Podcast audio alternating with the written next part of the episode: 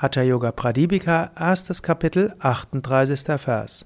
Mendra du parivinyasya savyam gulpam taupari gulpantaram chanikshipya siddhasanam idam bhavet.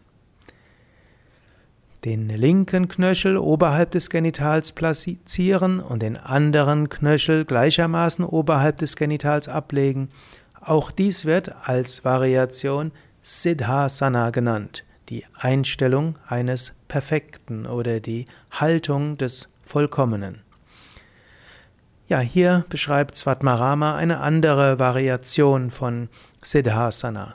Was auch heißen soll, im Alltag gibt es verschiedene Haltungen eines Siddhas.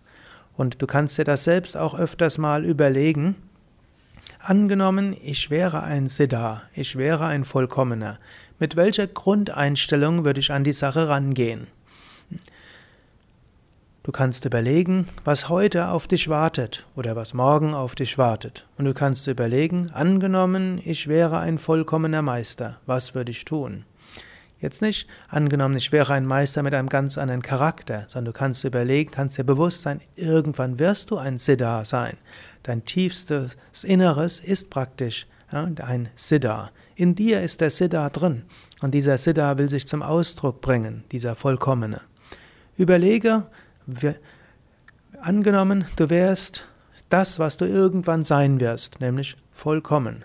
Angenommen, du wärst jetzt das, was du irgendwann sein wirst, ein vollkommener Meister, eine vollkommene Meisterin, ein Heiliger, eine Heilige, ein, oder mindestens, wenn dir das zu extrem vorkommt, Angenommen, du wärst auf dem spirituellen Weg schon sehr viel weiter und du würdest vor die Aufgaben kommen, die du heute hast.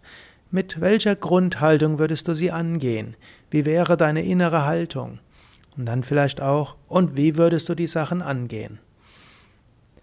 Du kannst dann sagen, ja, ich bin noch nicht so vollkommen. Dann kannst du aber überlegen, und was von dem, was ich tun würde, wenn ich vollkommener wäre, wenn ich auf dem spirituellen Weg fortgeschrittener wäre, was von dem kannst du umsetzen? Ja, überlege das einfach. Angenommen, ich wäre schon sehr viel weiter als jetzt. Mit welcher Einstellung würde ich das, was ich tun werde, tun? Wie würde ich es tun?